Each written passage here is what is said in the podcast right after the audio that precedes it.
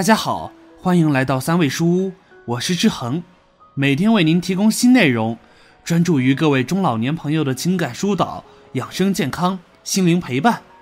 您的到来是志恒最开心的事情。觉得文章不错，记得点赞或者评论。您的每次互动都是志恒越做越好的动力。今天在网上看到一个很有意思的问题：年轻时没有子女很轻松，到老了呢？让我联想到前段时间的经历。上个月和几个朋友去养老院做义工，看到了几个丁克的老人，晚年各有不同，有些感慨。今天想和大家分享的就是那些一生无儿无女，把养孩子的钱省下来养老的老人，晚年会得偿所愿，获得幸福吗？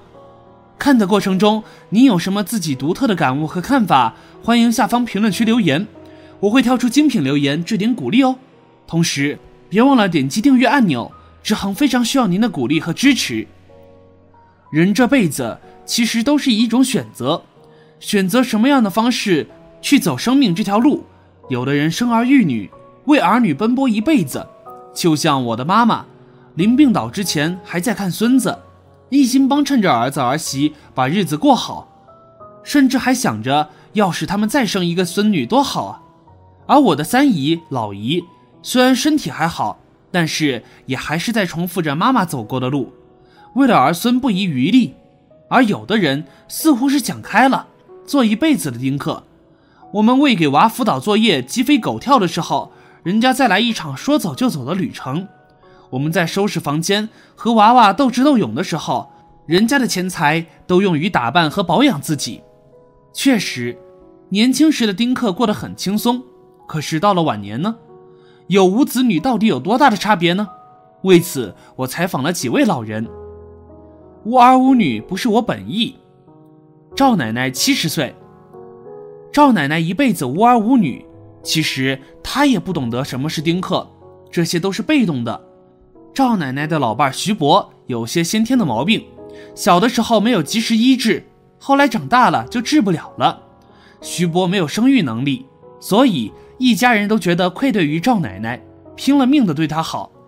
赵奶奶对老公感情很深，而且和婆家人相处还很愉快，就想着没孩子就没有吧，这辈子都是缘分。夫妻俩知冷知热的过着日子，比什么都好。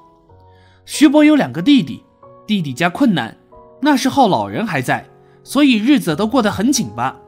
当时公婆说：“你们是老大，没孩子负担轻。”两个弟弟人口多，所以多照应些。以后你们老了，也可以指望侄子侄女啊。就这样，赵奶奶一家独立赡养老人，直到过世，又帮衬着两个弟弟家。可是公婆去世的时候，留下了一点钱和房子，房子属于第一批动迁的。当时徐伯已经生病了，癌症早期，手术花了一些钱，术后还要化疗。赵奶奶就把公婆家的房产分成了三份，自己留了一份。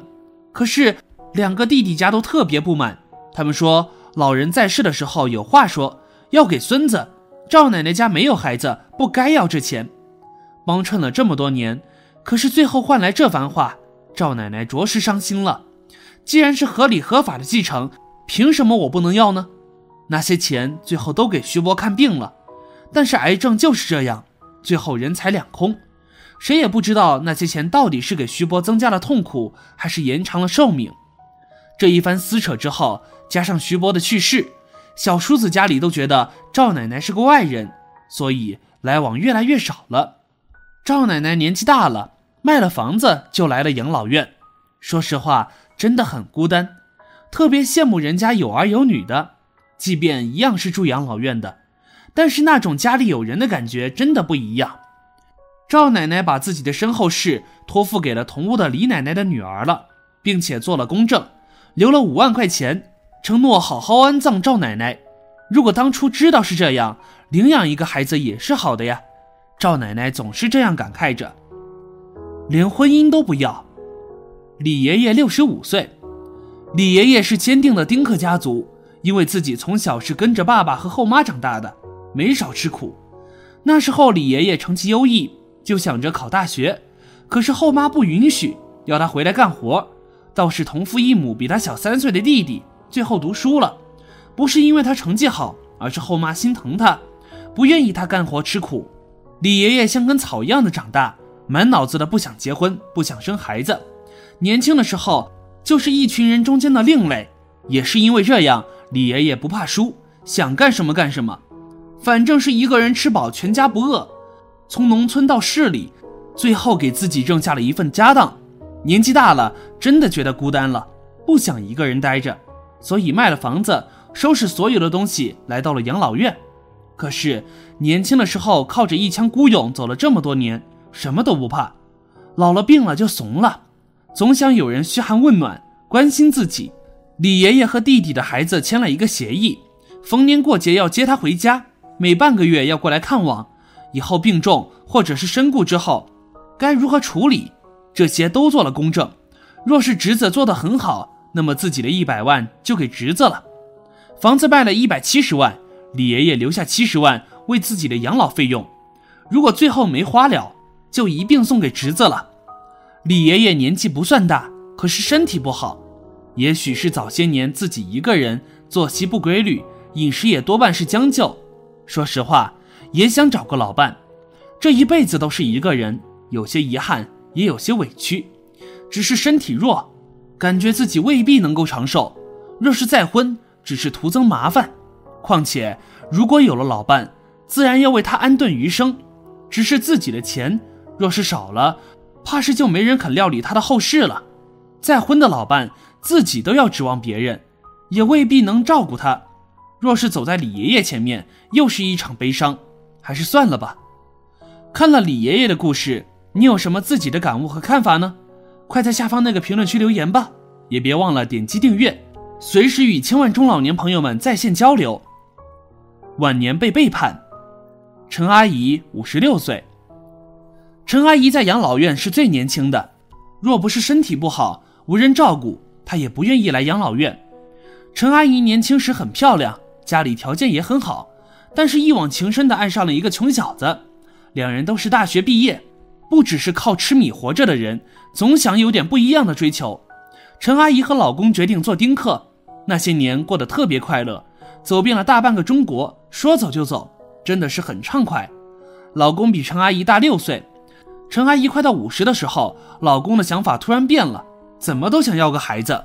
可是那时候陈阿姨不能生了，爱了一辈子的老公居然出轨了，找了一个三十多岁的女人，一下子对方生了一对双胞胎。还是龙凤胎，陈阿姨的老公就变成了前夫。离婚后，火速和那个女人结婚，每天遛娃，好不快活。陈阿姨这口气咽不下，心里意难平。两个人没有多少积蓄，没孩子就没有那么大的动力赚钱，而且她和老公的薪水都很高，所以总觉得后顾无忧。可是离婚了，财产都给陈阿姨也没有多少，前夫的月薪是不可分割的。感觉一辈子都被人诓了一样，陈阿姨一气之下身体就更不好了，自己不愿意请保姆在家住，所以就来养老院了。如果以后身体好了，还是会搬出养老院，想过点有温度的生活。无论怎样，要为自己的选择负责。樊登说过，人是群居动物，就算是你一个人出去旅行，可是到了一个地方，你还是要放下行李，出去找人聊天。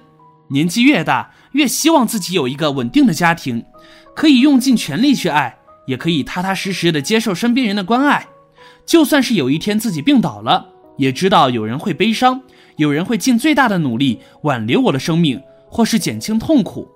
这是一种有依靠的感觉，我贪恋着这种感觉。但是人生没有哪一种是标配，你按自己喜欢的方式去过这一生，无论顺逆都可以接受。都能让自己的心去到他想去的快乐世界，至此到老的幸福与快乐，也就是顺其自然的事情了。最后想和大家表达的就是，如果一个决定、一个事情的发生不是你的本意，那么请你选择正确的心态面对，甚至做出努力去扭转它。如果是顺从你的意愿，那么无论发生什么，都要为自己的选择负责。也祝您有个顺从自己心意的幸福晚年。好了。这篇文章就到这里结束了。点击订阅的同时，别忘了把自己的感悟或者看法，甚至身边的事例留在下方评论区哦。您的支持是支行越做越好的动力。